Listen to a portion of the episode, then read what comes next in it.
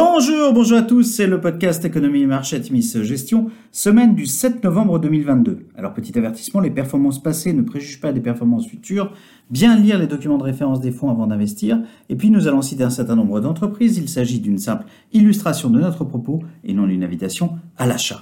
Alors cette semaine nous avons titré Au tempores, au mora, autre temps, autre mœurs.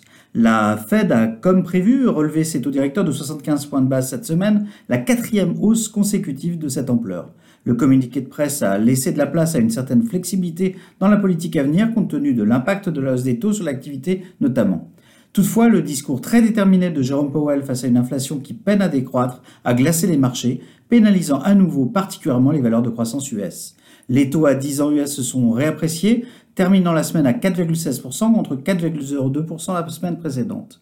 Malgré la crainte d'une entrée en récession, l'économie américaine a créé 261 000 postes en octobre contre 200 000 attendus. Le taux de chômage progresse à 3,7%. En Europe, l'inflation continue de progresser et est ressortie à 10,7% en octobre contre 9,9% en septembre. Les prix de l'énergie continuent de peser lourdement sur la zone euro avec une hausse de 41,9% sur un an.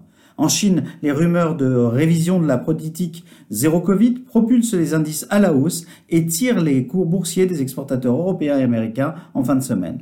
Les perspectives d'ouverture de l'économie chinoise contribuent à une nette appréciation du pétrole. Le WTI gagne 5,4% sur la semaine à plus de 92 dollars le baril. Sur la semaine, le CAC 40 gagne 2,3%, le SP500 se replie de 3,4% et le Nasdaq perd 5,7%.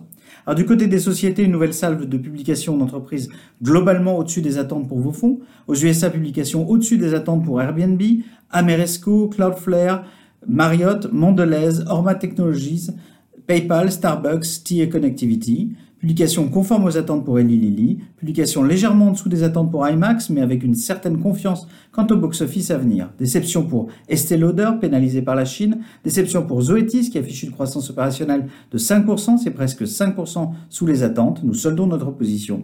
En Europe, publication au-dessus des attentes pour BMW, DSM, Ferrari, Neoen, Stellantis et Stroman, en ligne avec les attentes pour Téléperformance.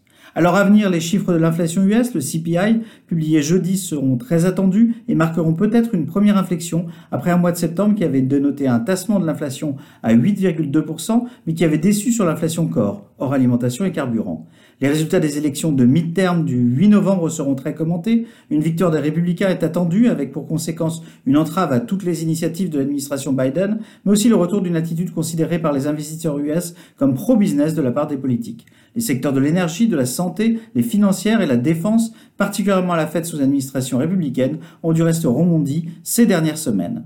Nous maintenons notre exposition en l'état dans nos fonds d'allocation Atimis Patrimoine et Atimis Global. Quelques semaines après le changement de stratégie de notre fonds Atimis Trendsetters Europe, nous nous réjouissons des premiers résultats que nous considérons comme excellents.